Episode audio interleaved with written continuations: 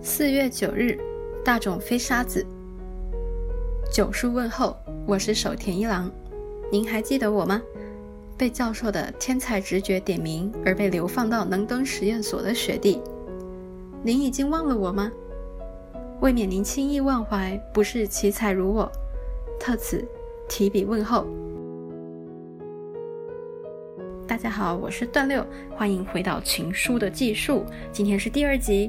到了能登之后，守田这段时间一同写信的对象，频繁通信的除了棉花糖好友小松崎，再来就是学姐大冢飞沙子和家教学生监工了。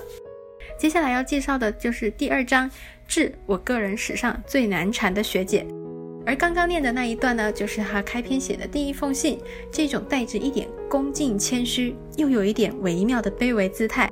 但是呢，在这个卑微之中，又有几分不可一世的臭屁骄傲，偶尔还会胆大包天说着点明褒暗贬的话，然后这些话呢，还要再拉上旁人来做第三方公证，这么复杂的状态啊，就是情书的技术主角守田对上他的独裁学姐大冢飞沙子的战斗模式。再举一个例子来验证我刚刚这个观点，守田还给大冢学姐的信里面写着。大冢学姐本来就是一个不知恐惧为何物的人，谷口学长也是这么说的。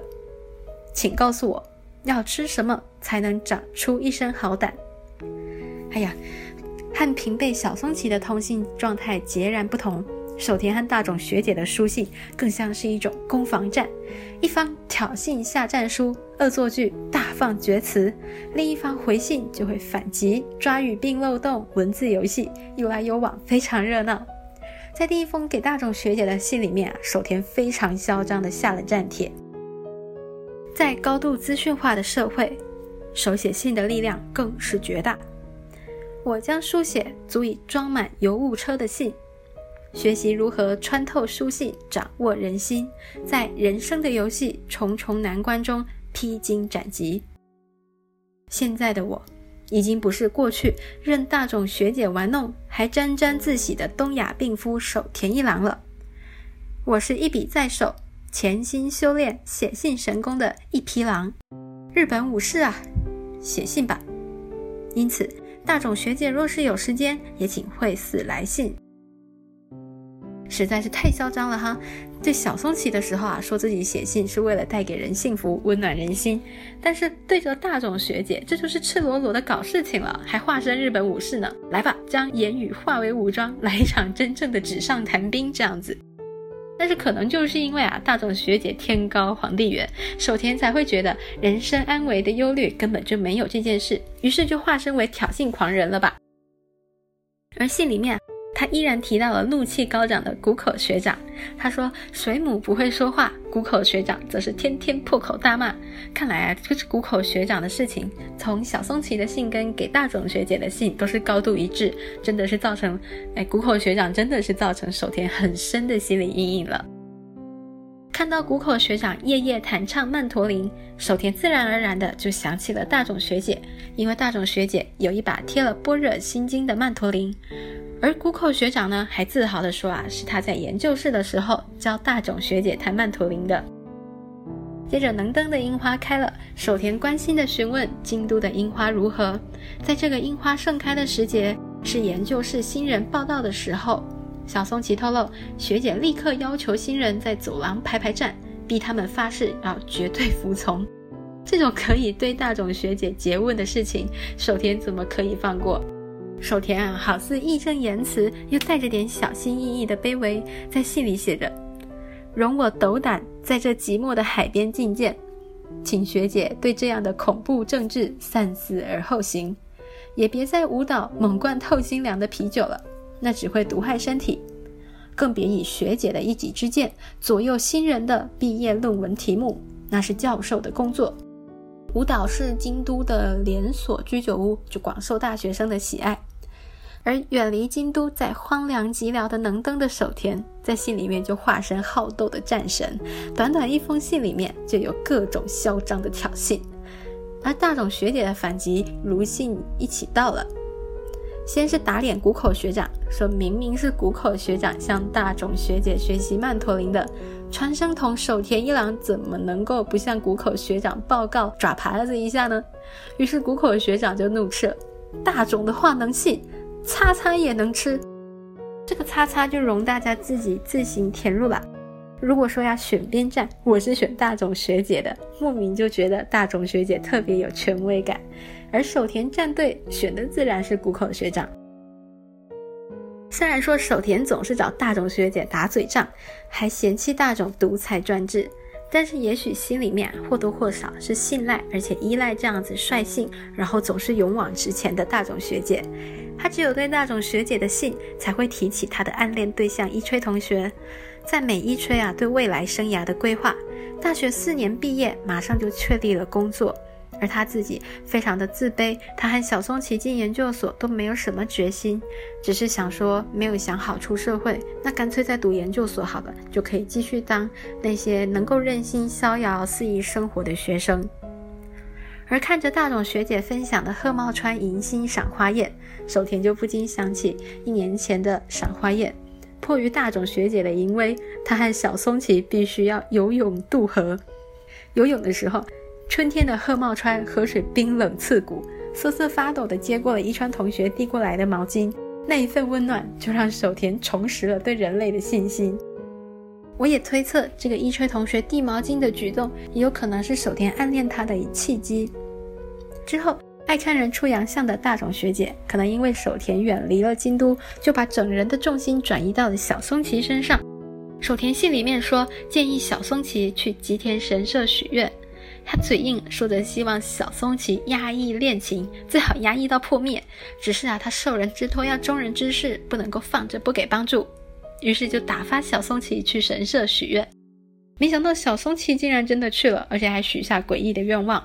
守田转头就写信质问大冢学姐，是不是大冢学姐想要看热闹，于是就出了这种馊主意。之后的情诗是不是也是大冢学姐教唆的呢？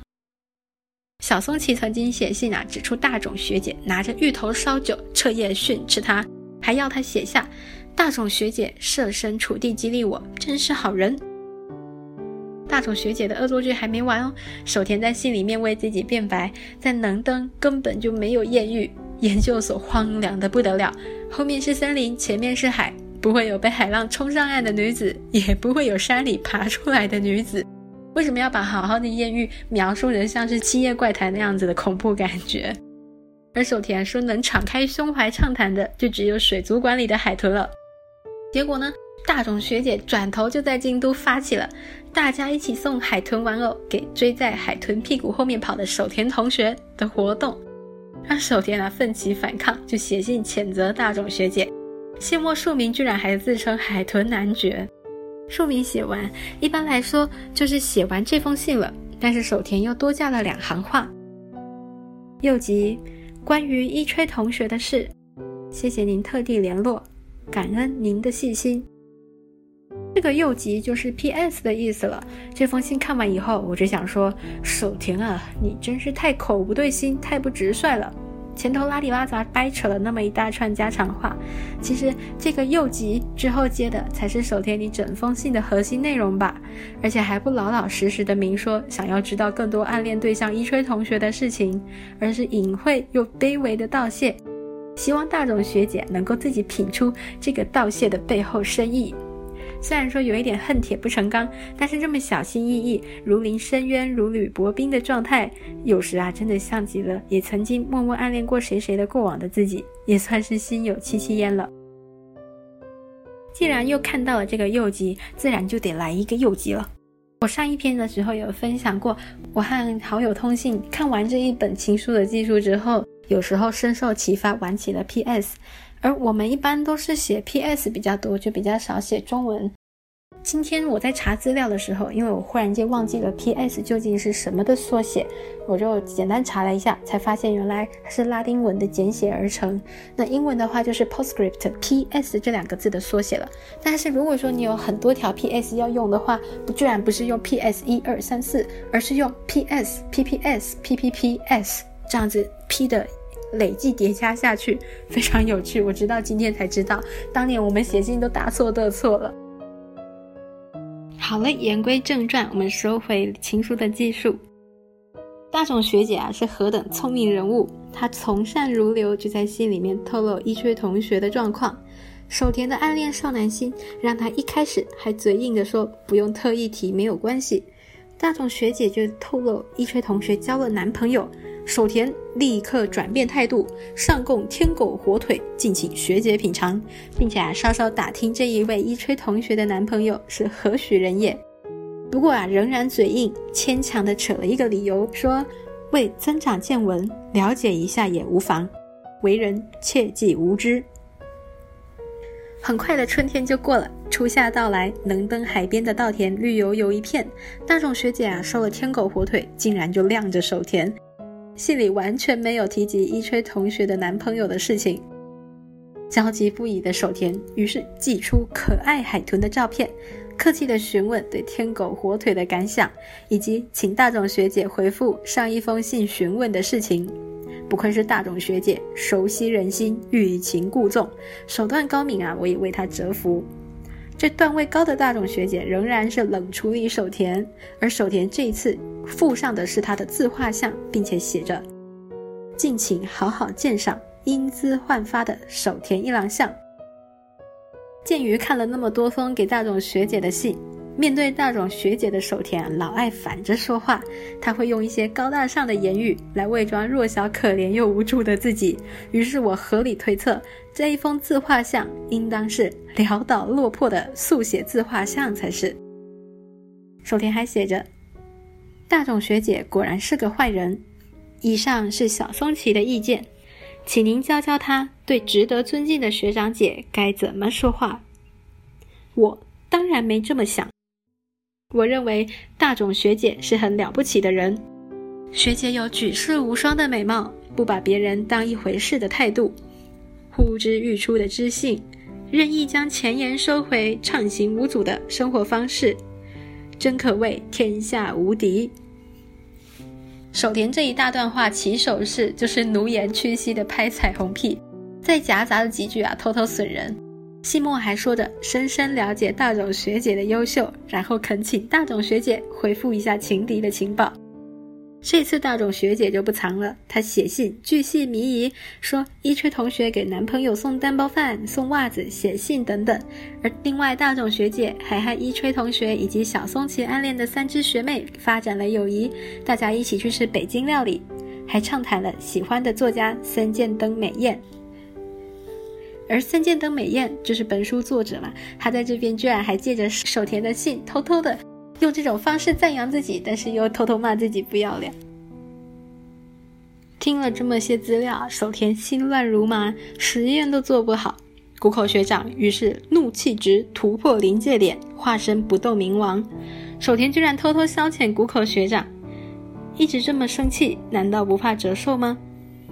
实验屡屡失败，陷入绝境，手田就自称因为压力过大导致体质变异，但是还是有空写出排比整齐的调侃诗句来耍耍嘴皮子的。